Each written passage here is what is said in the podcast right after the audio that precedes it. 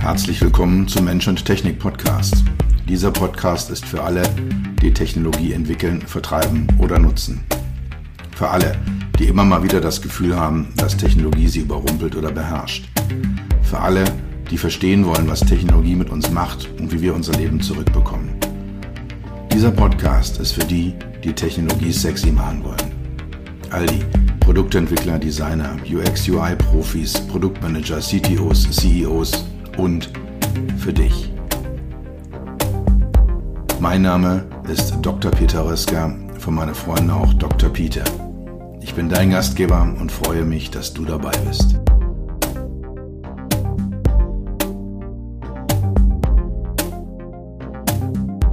Es gibt im Mensch-Technik-Podcast heute mal wieder eine Folge, in der es um das Thema Trends in der Automobilindustrie wird. Die Frage, wo geht's hin, was tut sich da, was verändert sich. Ich mache das immer mal wieder ganz gerne, da so einen kleinen Wrap-up zu machen, mal reinzuschauen, was hat sich verändert. Wirklich neue Trends sind, sind eher selten in, in so einer reifen und eher doch eher langsamen Industrie wie der Autoindustrie. Aber es gibt so konstante Verschiebungen, da tun sich dann doch eine ganze Menge Sachen. Manchmal größere Dinge, vielfach auch nur so Kleinigkeiten, die sich ändern. Und auch existierende Dinge, da gibt es manchmal Neubewertungen, neue Sichtweisen, da kommt mal ein bisschen was dazu oder geht was weg. Von daher, ja, jetzt diese Woche und nächste Woche jeweils eine Folge zum Thema Trends in der Autoindustrie. Es gibt zwei Gruppen von Trends, über die ich reden möchte. Das eine sind die, die das Fahrzeug selbst betreffen die direkt um das Fahrzeug herum sind, äh, ja, die eben das Auto als solches ähm, betreffen. Darum geht's heute. Und in der nächsten Woche schaue ich dann mal auf Trends, ja, die so die Prozesse in der Automobilindustrie betreffen, das Business, die Industrie als solche, Kooperationsmodelle. Das wird dann in der nächsten Folge in zwei Wochen kommen. Also heute zum Thema Fahrzeugtrends. Da sind wir dann ganz, ganz schnell bei dem von mir so geliebten Case-Mantra, wie ich es immer nenne. Also Case ist ein, ein Begriff, ist ein Akronym, der die vier großen Trends der Automobilindustrie zusammenfasst.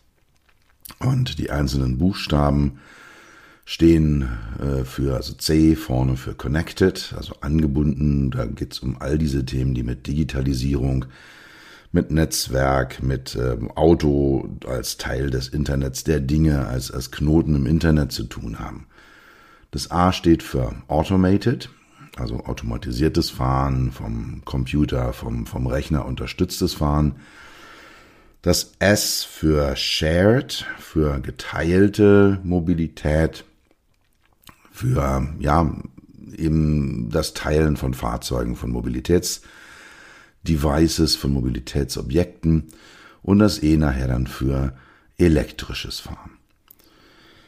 Dieses Mantra gilt immer noch. Es haben sich aber erhebliche Verschiebungen ergeben. Die Prioritäten haben sich geändert, es schärfen sich auch einzelne Aspekte bei einzelnen der Buchstaben, der Trends, der, der Untertrends wird immer deutlicher, in welche Richtung sich einzelne Themen entwickeln werden. Von daher nochmal dann äh, gleich einen, einen Durchgang durch die einzelnen Buchstaben und äh, wie ich da den aktuellen Stand sehe. Der Begriff Case ist mir das erste Mal 2016 untergekommen, ist ursprünglich von Mercedes oder von Daimler ich weiß gar nicht genau, wie jetzt da der aktuelle Stand ist, äh, was jetzt der Name der Firma ist, was die Marke ist. Also, wir sagen mal von Mercedes kommt das Ganze. BMW hat es Aces genannt, das sind die gleichen Buchstaben A, C, E, S, dann halt eben anders sortiert mit einem anderen Akronym. Und äh, das Beratungshaus Price Waterhouse Cooper hat das Ganze EC genannt. Also ähm, E-A-S-C wieder anders sortiert, die gleichen Buchstaben und dann haben die noch ein Y hinten dran gehängt. Und äh, das stand damals 2015, 16, als sie das eingeführt haben, für yearly updated, also für jedes Jahr abgedatet. Das ist so die, die Begriffswelt. Wie gesagt, ist alles nicht brandneu, aber immer noch absolut aktuell. Ein guter Leitfaden, ähm, zu verstehen, was passiert in der Autoindustrie, um auch so die disruptiven Veränderungen, die kommen werden, ähm, ja, vorhersagen zu können oder bewerten zu können. Von daher, ja, macht es auf jeden Fall Sinn, sich da nochmal Gedanken drüber zu machen. Fangen wir mit dem C an. C wie Connected. Das Auto als Insel der Nichterreichbarkeit war in dem Moment vorbei, als die ersten Handys, äh, war so ja, in frühen, in späten, mittleren Nullerjahren, äh, als die ersten Handys per Bluetooth an das Fahrzeug angeschlossen werden konnten. Da konnte ich dann äh, die Stereoanlage des Fahrzeugs, die Lautsprecher, ein eingebautes Mikrofon nutzen als Freisprechanlage. Es war damals ein großer technischer Aufwand. Ich erinnere mich noch äh, in der Zeit, wo ich beim, beim Harman war, so die größten Change Requests, also die größten Änderungsanfragen der Autohersteller, auch wenn so eine neue Modellgeneration, eine neue Softwareversion kam, waren eigentlich immer lange Listen mit äh, neuen Handymodellen, die jetzt auch per Bluetooth gekoppelt werden sollten, weil Bluetooth ist zwar irgendwie so ein Standard, aber auch kein richtiger und dann mussten die mal einzeln getestet werden und das war so das, das ja, das war der große Aufwand, der da mal reingesteckt wurde. Die nächste Stufe von Connected war dann die Einführung des E-Calls. Ähm, heute sind wir dabei, das Auto als einen Knoten im Internet der Dinge zu betrachten. Das Auto von heute produziert Unmengen von Daten, es verarbeitet Unmengen von Daten und jetzt kommt die Konnektivität rein, es verteilt diese Daten, es schickt sie raus an diverse Instanzen und im Umkehrverfahren oder in der anderen Richtung, in der Gegenrichtung, kriegt es Daten geschickt und es nutzt diese Daten um Routen zu optimieren, um sich selbst zu optimieren, um seine gesamte Funktionalität auf ein entsprechendes Level zu bringen. Heute ist es in eigentlich jedem Neuwagen möglich, das Smartphone an die Head Unit anzuschließen. Ich bin äh, ja sehr häufig in Mietwagen unterwegs, gerade in meiner zweiten Heimat auf äh, Mallorca. Da nehme ich mir am Flughafen immer gleich bei einem der Vermieter ein Auto mit und äh, da die Gassen äh, in, in Puerto Andratsch teilweise sehr eng sind und der Parkraum nicht allzu üppig, nehme ich immer eher kleinere Fahrzeuge. Und in all diesen Autos ist es möglich, dass äh, mein Smartphone äh, an, an die Head Unit, also an den Navigation, Bildschirm, Radio, an das System anzuschließen und dann über Bluetooth Musik zu streamen, Anrufe zu empfangen.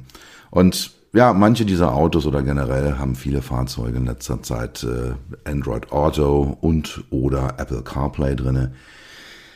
Das erlaubt dann das Spiegeln des Smartphone-Bildschirms äh, im Auto, auf dem Display im Auto und nochmal mehr Funktionen. Also es sind nicht alle Handy-Funktionen, nicht alle Smartphone-Funktionen, nicht alle Apps, die ich auf meinem Smartphone habe, kann ich im Auto nutzen, aber doch deutlich mehr als nur Musik streamen und Anrufe annehmen. Das ist der aktuelle Stand. Die nächsten Schritte. Ähm, es wird immer über Advanced Services äh, gesprochen, was auch immer das heißt. Also es ist äh, in der Gedankenwelt, und das ist auch richtig und korrekt, abgelegt, äh, dass, dass das Services kommen, dass man um den Menschen herum, um seine Bedürfnisse, Träume, Wünsche, da ein Services baut, die dann halt eben das Fahrerlebnis und das Leben als solches verbessern, verschönern, vereinfachen, beschleunigen oder vielleicht auch einfach nur ein bisschen unterhaltsamer und, und lustiger machen. Was in der Diskussion ist, und äh, das sehe ich auch in diversen meiner Projekte, an denen ich arbeite, ist das sogenannte OTA, also Over the Air. Updates, Softwarefunktionen, das heißt, neue Funktionen können dazu gekauft werden oder freigeschaltet werden Software-Updates können ins Fahrzeug geschickt werden. Also da kommen dann Funktionen über die Funkschnittstelle, über das Smartphone oder über eine eigene im Fahrzeug integrierte Funkschnittstelle hinein. Ich muss also ein Auto nicht so mein Leben lang behalten, wie ich es gekauft habe, sondern ich kann da Updates vornehmen. Sehr häufig auch so, dass Pflichtsoftware-Updates kommen. Heute muss man meistens noch in die Werkstatt fahren, um das zu machen. Progressivere Autohersteller äh, machen das über die Schluftschnittstelle. Da drücke ich da ein Knöpfchen und dann kann ich da entsprechend meine Software updaten. Was auch damit verbunden ist, ist ein dauerhafter Zugriff des Herstellers auf das Fahrzeug. Zum Beispiel für so Themen wie Predictive Maintenance, also vorausschauende Wartung. Das hat äh, eine ganze Reihe von Vorteilen auf Seiten des Herstellers, ein großes Einsparpotenzial bei Garantiefällen, bei Rückrufen. Da rechnen so Beratungshäuser mit Milliardensummen, die jedes Jahr eingespart werden können. Wenn man zum Beispiel vorher sagt, okay, in drei Wochen sind die Bremsen runter, da muss man mal einen Werkstatttermin vereinbaren oder da stimmt irgendwas mit dem äh, Flüssigkeitsdruck im Automatikgetriebe nicht. Wir holen das Auto mal lieber zurück. Das sind also so Themen, in, mit denen sich die Autohersteller dann äh, ja große Mengen Geld einsparen können und auch das Gesamterlebnis für den Fahrer erheblich erhöhen, wenn mein Auto eben einfach weiß, was los ist und da eine Kommunikation stattfindet. Dann äh, haben wir das Thema Versicherungen, zum Beispiel die Anpassung von Tarifen. Ja, der Rösker ist immer so ein bisschen so ein dynamischer Fahrer, der fährt auch mal gern schneller, als, er, als es erlaubt ist. Da nehmen wir mal einen höheren Versicherungstarif. Andere fahren halt eben deutlich angemessener, angepasster. Dann nehmen wir einen niedrigen. Oder auch so Pay-per-Use-Modelle. Das also, wenn, wenn mein Auto steht, mal zwei, drei Wochen zahle ich keine Versicherung. Wenn ich dann einsteige, dann zahle ich halt für die Fahrt, die jetzt ansteht, ähm, entsprechend auch dann meine Versicherungsgebühren. Weiter wird kommen die äh, Vehicle-to-Vehicle Communication, also die, die Kommunikation zwischen Fahrzeugen. Entscheidend sicher für das Thema äh, Automatisierung des Fahrens. Da habe ich meine Zweifel, ob das in überschaubarer Zeit kommt.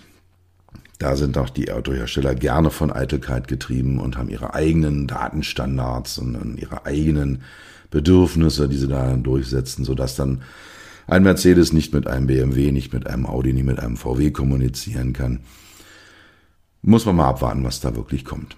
Da geht es dann um so Themen wie Verkehrsfluss oder auch halt die Kommunikation zwischen Fahrzeug und ähm, Infrastruktur, zum Beispiel im Verkehrsschildern, Ampeln, die ganze Straßeninfrastruktur, Parkplätze. Also all das wird kommen. Ähm, es wird, äh, dort sehe ich einen, einen immensen Bedarf an Standardisierung.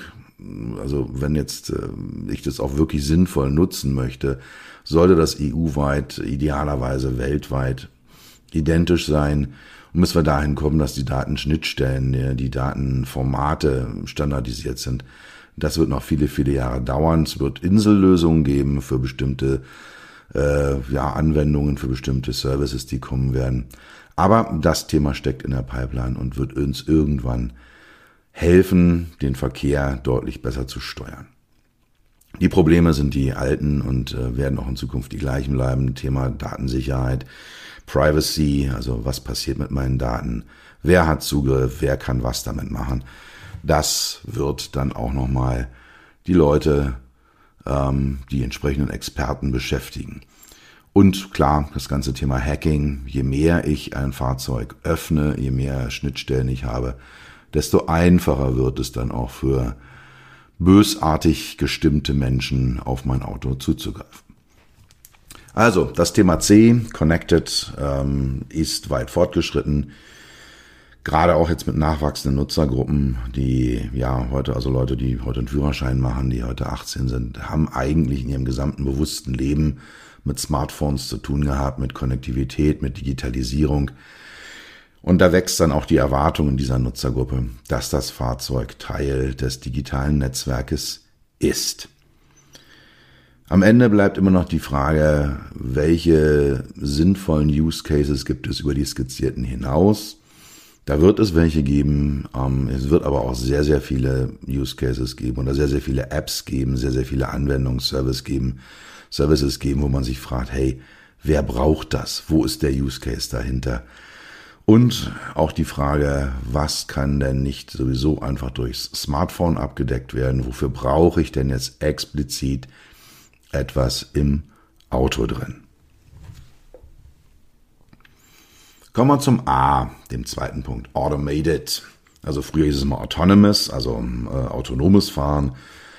Äh, sind wir ein Stück zurückgerudert, jetzt ist es automatisiertes Fahren, also nicht voll 100% automatisiert, sondern ja, teilautomatisiert. Ähm, also ja, automatisiertes Fahren.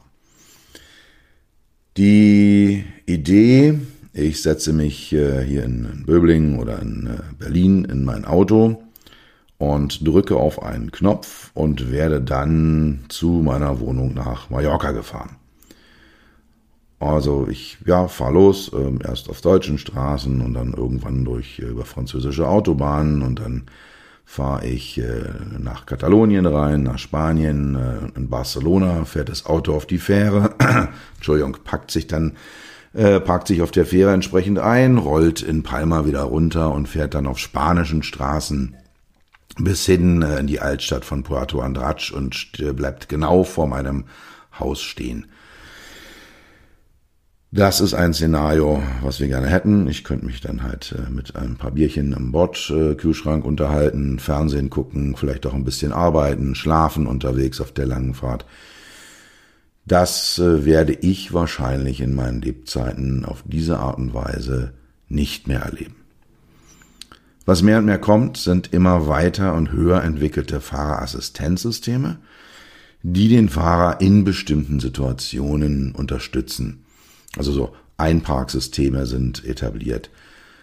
Es äh, wird gerade das nächste Level der Stauassistenten eingeführt in die Serienfahrzeuge, dass ich da halt unterstützt werde, dass ich im Stau jetzt nicht mehr ständig äh, ja, äh, einen äh, Gang einlegen, einkuppeln, Gas geben, äh, fünf Meter fahren, abbremsen, wieder auskuppeln und so weiter. Also dieses doch etwas nervige Fahrprozedere, das wird unterstützt das äh, Spurhalten, das Abstand halten, das Durchfahren von Engstellen.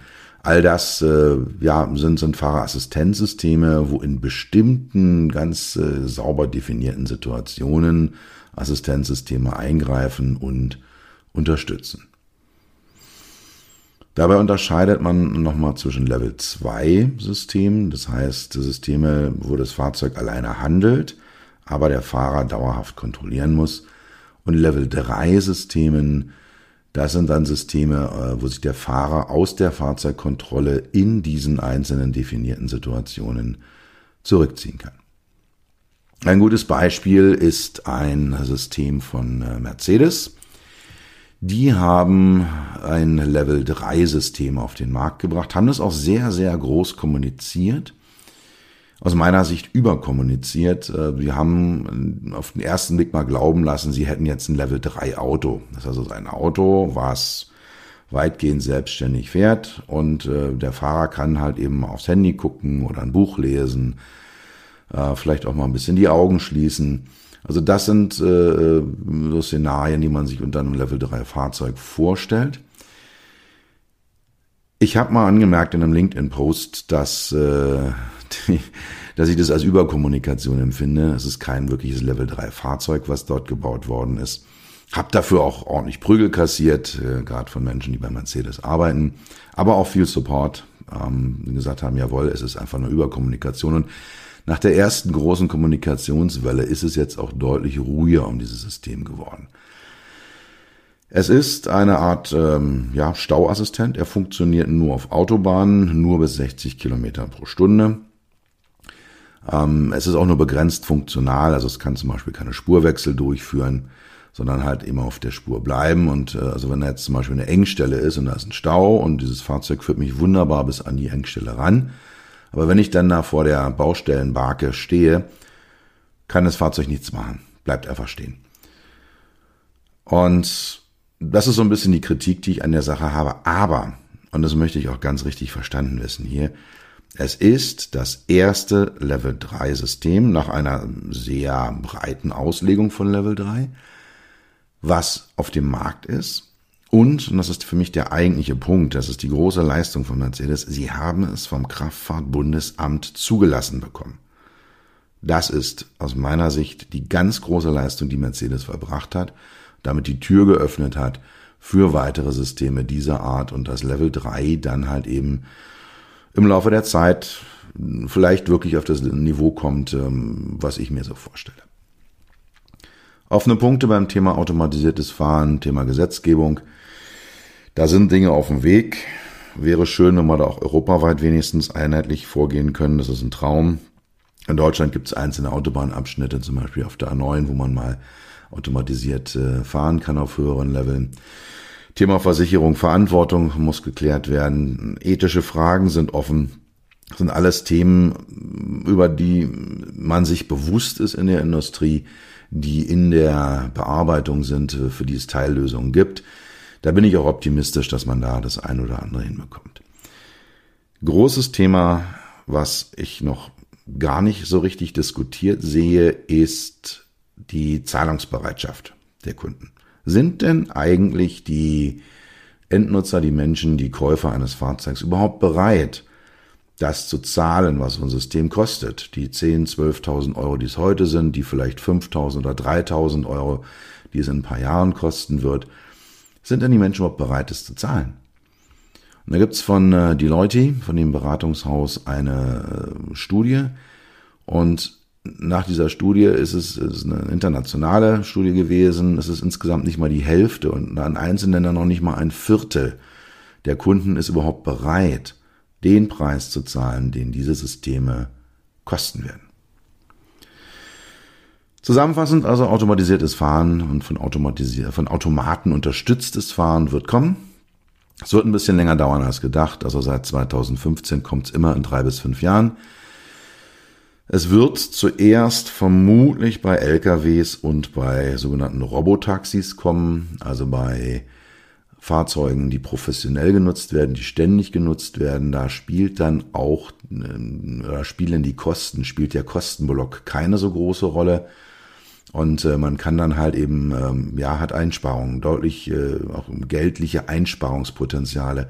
Von daher sehe ich das dort erst kommen, einfach aus wirtschaftlichen Gründen. Was passieren wird, ist, dass die Zahl und die Funktionen von Fahrerassistenzsystemen, sogenannten ADAS-Systemen steigen wird. Und wir werden halt so einen schrittweisen Prozess haben. Äh, Stück für Stück wird das Auto Fahraktionen selber durchführen. Shared, also das S in Case, geteiltes ähm, Fahren. Es gibt verschiedenste Modelle für geteilte Mobilität. Und seit vielen, vielen Jahren etabliert, sauber immer wieder drinne, ist der ÖPNV. Also wenn ich in einen Bus einsteige oder in eine Bahn einsteige, in eine U-Bahn, Straßenbahn, S-Bahn, dann habe ich schon Shared Mobility. Dann teile ich mir nämlich dieses Fahrzeug mit anderen Menschen. Da gibt es jetzt solche Sachen wie Taxis oder Ubers oder Lifts. Im Prinzip das gleiche. Es ist ein Fahrzeug, was immer wieder sequenziell dann von Menschen genutzt wird. Da gibt's so Mischmodelle wie diese Shuttlebusse, die jetzt kommen. Moja, glaube ich, heißt es in Hamburg, Erlkönig in Berlin.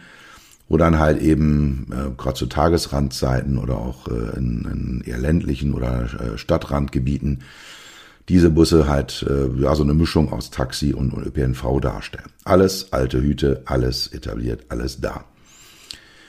Auch das Anmieten von Fahrzeugen ähm, ist eine Sache, die seit zig Jahren etabliert ist, auch eine Form von Shared Mobility.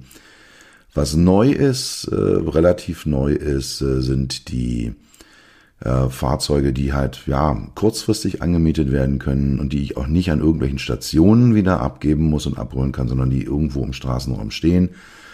Da gibt es dann halt diese Drive Nows, die Share Nows, die Car2Goes. Der, teilweise gibt es sie auch nicht mehr. Aber es gibt da halt eben die diversen Varianten, äh, dass ich mir so ein Auto spontan anmieten kann, fahre damit äh, zwei, drei Kilometer durch die Stadt und werfe die irgendwo wieder ab und gut ist. Und gleiche Modelle gibt es dann halt für die sogenannte Mikromobilität, also diese äh, Roller zum drauf sitzen, die Roller zum drauf stehen, die Scooter. Es gibt's auch für Fahrräder, für E-Bikes. Äh, ja, also dass man dann halt eben sich spontan irgendwo was anmietet und äh, damit dann halt eben einen Weg zurücklegt und es dann einfach da, wo man ist, wieder abstellt. Das Ganze ist durch die Pandemie so ein bisschen, ja, ich sag mal, neu moderiert worden, hat so einen neuen Touch bekommen. Also ich habe auch schon vor der Pandemie jedes Mal, wenn ich dann, also in Berlin bewege ich mich eigentlich ausschließlich äh, oder nahezu ausschließlich mit, mit äh, öffentlichen Verkehrsmitteln. Autofahren in Berlin macht einfach keinen Spaß. Und wenn ich da rauskomme, und das, wie gesagt, das ist schon seit Jahren so, das erste, was ich gucke, dass ich irgendwo einen Wasserhahn und Seife finde mir die Hände wasche. Weil, ja, das ganze Zeug da anfassen und, und, und. Und ich bin auch sehr, sehr froh, dass äh, die FFP2-Maskenpflicht äh, jetzt Anfang März 22 ähm, in den öffentlichen Verkehrsmitteln noch gilt. Ja, also da bin ich doch sehr, sehr dicht an Menschen dran, äh, die ich nicht kenne. Und da, das ist okay, dass, dass es noch so ist. Also es gibt dieses Bewusstsein über Hygieneprobleme. Ein deutliches Zeichen dafür, dass wir gerade im Bereich Shared Mobility noch nicht das, weil der Weisheitsletzter Schluss haben, nicht die endgültige Lösung haben, ist, die Businessmodelle laufen nicht so richtig. Also selbst beim sehr, sehr traditionellen ÖPNV, der seit Jahren etabliert ist, werden noch ja, so zwischen 50 äh, Prozent und bis zu zwei Dritteln äh, gar nicht aus, aus den Fahrgeldern, aus denen, den, was man bezahlt, dafür gedeckt, sondern aus, aus Steuermitteln. Und es gibt ja auch Überlegungen zu sagen, hey, äh, wir machen gratis öffentlichen Nahverkehr und bezahlen ihn komplett aus Steuermitteln. Was ja eben heißt, dass da kein echtes Businessmodell hinter ist, was jetzt keine generelle Kritik am öffentlichen Nahverkehr ist, sondern einfach nur aufzeigt, dass man da irgendwas tun muss. Ähm, ja, und auch die ganzen, ganzen Shared Mobility Sachen, da sind viele Anbieter wieder verschwunden. Die haben sich aus einzelnen Städten zurückgezogen. Die Gebiete, die abgedeckt werden, werden kleiner, nicht größer. Also da ist noch nicht wirklich so das gefunden worden, was am, am Ende wirklich funktioniert. Dazu kommt so bei diesem, gerade bei diesen Micromobility-Anbietern, also die Ausbeutung der Mitarbeiter, diese Juicer, die dann halt durch die Gegend fahren, diese Roller einsammeln, auf irgendeinen Pickup-Truck schmeißen zu Hause mit ihrem eigenen privaten Strom wieder aufladen, dann wieder verteilen und das Ganze halt für als, als Scheinselbstständige, wo sie noch nicht mal den Mindestlohn erhalten. Also das alles deutet darauf hin, das Geschäftsmodell ist einfach noch nicht rund. Dazu kommt die fehlende Integration in den urbanen Räumen. Diese Roller, die nerven. Ja, die stehen überall rum, wo sie nicht hingehören. Die liegen dann irgendwann rum. Die, die werden dann auch mal in irgendwelche Kanäle oder Flüsse geschmissen. Und also alles noch nicht so richtig so, wie, wie, wie man sich das vorstellt. Aber es werden diverse Modelle der Shared Mobility kommen. Die Art und Weise, wie wir heute den urbanen Raum auf das Auto hinzuschneiden, ist weder besonders nachhaltig noch besonders menschenfreundlich. Und das wird in der Zukunft nicht mehr akzeptiert werden, dass wir für Straßenschneisen, für Parkräume Unmengen an Platz reservieren, der eigentlich viel, viel besser und viel, viel humaner genutzt werden kann. Also von daher, ja, es wird kommen, es wird anders kommen, als wir das heute sehen und es wird vielleicht auch noch ein bisschen länger dauern, als wir das alle gerne hätten. Gut, kommen wir zum letzten Punkt, E wie Electric. Hier sehe ich die größten Veränderungen. Also die Autoindustrie wird durch die Elektromobilität erheblich durchgeschüttelt werden. Ähm, und es wird auch mit Sicherheit kommen, weil das Aus der Verbrenner ist gesetzlich verankert. Es gibt keinen relevanten Automarkt ohne einen Ausstiegstermin. Also irgendwann zwischen 2025 und 2035 werden keine Verbrenner, keine Diesel, keine Benzinfahrzeuge mehr neu zugelassen werden können. Der Altbestand wird da noch viele, viele Jahre, auch vielleicht Jahrzehnte auf den Straßen unterwegs sein. Aber irgendwann wird es keine Neufahrzeuge mehr mit Verbrennungsmotoren geben.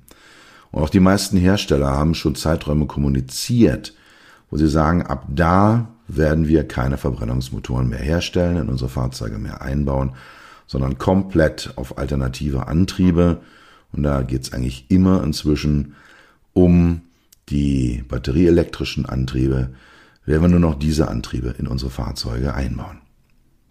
Ich selbst habe im Moment kein einziges Projekt, wo es um irgendein Verbrennungsmotorfahrzeug geht. Es sind alles Elektrofahrzeuge oder es sind Technologien, die sowohl in Elektrofahrzeugen als auch in Verbrennern eingebaut werden können. Ähm, ja, also ich muss sehr, sehr lange zurückdenken an irgendeinen Kunden, äh, der noch ein Benzinerfahrzeug äh, mit mir gestalten wollte. Spannend in diesem Bereich wird das Rennen zwischen den traditionellen Herstellern sein, den existierenden Herstellern, die Fahrzeuge, die sie im Bestand haben, auf Elektro umbauen oder auf Basis der existierenden Plattform Elektrofahrzeuge bauen und äh, auf der anderen Seite neuen Spielern am Markt, die keine Vergangenheit im Fahrzeugbau haben, die aus vielleicht ganz anderen Industrien kommen, die halt eben ohne die Erblast äh, äh, Fahrzeuge auf die Straße bringen können.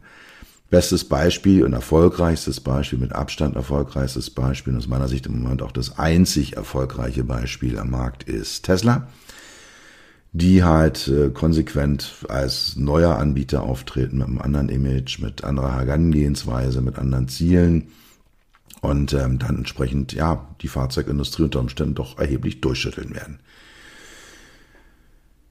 Die Vorteile auf Seiten der tradierten Hersteller, es gibt existierende Prozesse, es gibt existierende Lieferketten, es gibt eine jahrelange Erfahrung, eine enorme Menge an Know-how, was ausgebildet worden ist.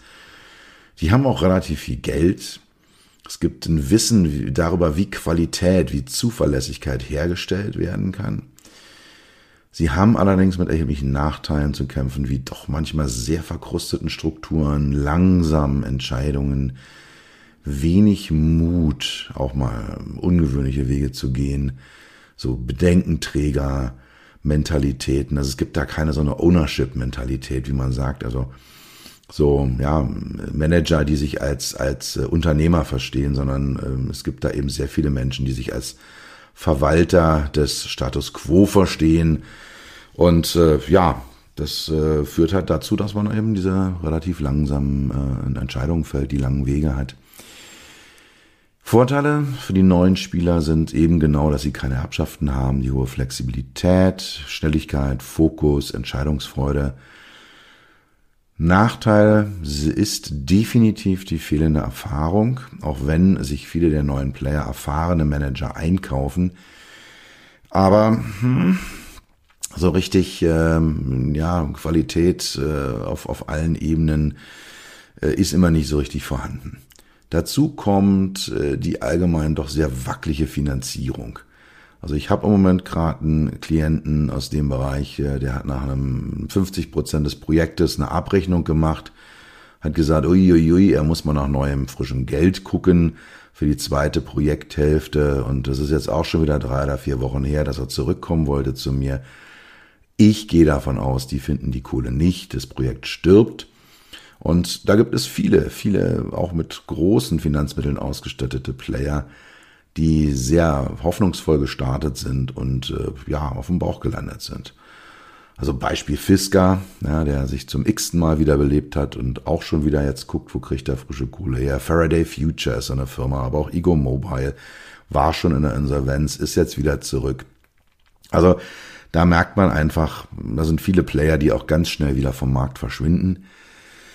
Es ist schade, weil da viele Ideen verloren gehen, viele Hoffnungen kaputt gehen. Ähm, aber äh, die, die Überlebensrate würde ich mal in diesem Bereich fünf bis zehn Prozent einschätzen.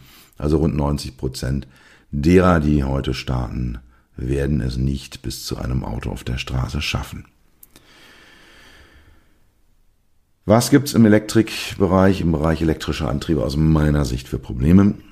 Der Fokus liegt im Moment auf batterieelektrischen Antrieben halte ich jetzt, äh, also die Fokussierung kann sein, dass es die richtige ist, kann aber auch sein, dass es die falsche ist. Was ich bei Batterien immer für Probleme habe, der Abbau der Rohstoffe ist extrem umweltschädlich, gerade bei Lithium. Es ist der Fall, er ist teilweise menschenverachtend. Er findet in Regionen der Welt statt, wo Ausbeutung und Sklaverei sehr, sehr ähm, präsent ist. Es gibt Maßnahmen dagegen. Es gibt auch so ja, saubere Lithium-Allianzen, die da gebildet werden. Die Autohersteller sind sich oder Batteriehersteller auch sind sich dessen bewusst, äh, dass sie da, da ein nicht besonders sauberes Terrain betreten. Kommt dazu, dass neue Technologien in der Pipeline stecken. Also es gibt enorme Mengen an Patenten in diesem Bereich, die gerade angemeldet werden, was ein Zeichen dafür ist, dass da Innovationsschübe zu erwarten sind. Ja, der Betrieb der Elektrofahrzeuge kann problematisch sein. Ähm, Verdacht auf Feuergefahr haben wir. Schwer zu löschen, aber auch da sind Lösungen sichtbar, müssen noch Schritt gemacht werden. Was ich auch noch als Problem sehe, ist das End-of-Life-Szenario für die Batterien, die Entsorgung, äh, das Recycling. Auch dort sind Aktivitäten am Laufen. Meine Befürchtung ist, wir fangen uns da so ein bisschen das gleiche Problem ein, was wir auch mit Atommüll haben. Solange so ein Atomkraftwerk sauber läuft, äh, alles gut, alles toll, alles schön. Ähm, wenn man dann aber halt eben am Ende den Müll betrachtet, fängt man sich da was ein, für das es keine wirkliche Lösung gibt. Ich bin gespannt, was da passiert. Äh, ich sehe ein paar Aktivitäten, bin aber noch skeptisch, ob das halt eben in dem Maße kommt, wie es nötig ist.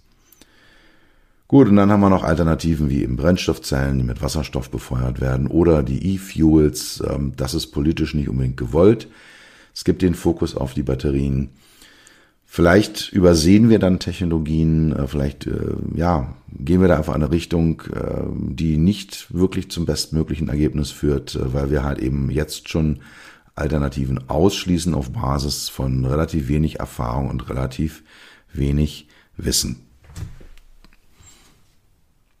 Gut, also kurze Zusammenfassung. Die Trends in der Automobilindustrie, die sich um das Fahrzeug gruppieren. Case steht immer noch da. Es verschiebt sich aber mehr und mehr. Der C-Connectivity-Anteil ist da, er ist ausgearbeitet, genauso wie der E-Anteil, der wird sicher kommen. Die A, äh, automatisches Fahren, automatisiertes Fahren oder autonomes Fahren wird später und anders kommen, als wir uns das vorstellen. Und das gleiche gilt auch für S, für die Shared Mobility. Die nächste Folge in zwei Wochen wird dann eher die Trends im Bereich Prozesse, Industrie, Kooperation, Business machen, zum Beispiel. Ja, wie sieht denn der Markt für Fahrzeugautomatisierung überhaupt aus? Oder welche Rolle spielen so Plattformanbieter wie RE oder wie Benteler so im Bereich Elektrofahrzeuge und neue OEMs, die kommen? Wie kann man Over-the-Air-Updates, also das ganze Thema Apps, Software-Updates als Umsatzbringer nutzen? Also dann halt im Endeffekt doch das ähm, Auto als Smartphone auf Rädern. Ständig Updates, ständig Apps, hochgradig äh, individualisiert, konfiguriert. Da wird das kommen. Dann sind wir auch schon beim nächsten Thema Kooperation zwischen den Big Tech Firmen, Amazon, Google, Meta, Apple und der Fahrzeugindustrie wer ähm, macht da eigentlich was und wer hat da welche Interessen. Und äh, dann werde ich auch nochmal so auf die Chip-Krise und äh, die Beschaffung von Hardware schauen, die ja im Moment in der Industrie doch zu erheblichen Blockaden führt. Wenn dir diese Folge des Mensch-Technik-Podcast gefallen hat, empfehle sie doch in deinem Netzwerk, Netzwerk weiter. Empfehle sie doch in deinem Netzwerk weiter. Es freut mich immer, neue Hörer dazu zu gewinnen und ich werde dann auch auf den entsprechenden Plattformen höher gerankt, habe dann auch die Chance, wieder mal mehr Leute zu erreichen, mit meinen Gedanken und entsprechend zu inspirieren. Das war's für heute. Ich bedanke mich dafür, dass du Zeit mit mir verbracht hast. Du hast etwas für dich getan, was dir keiner mehr nehmen kann. Für einen weiteren Austausch findest du mich auf LinkedIn und auf meinen Webseiten www.peter-rösker.com, Rösker mit OE und SS oder unter www.beyond-hmi.de. Bis zum nächsten Mal, pass auf dich auf und bleib gesund.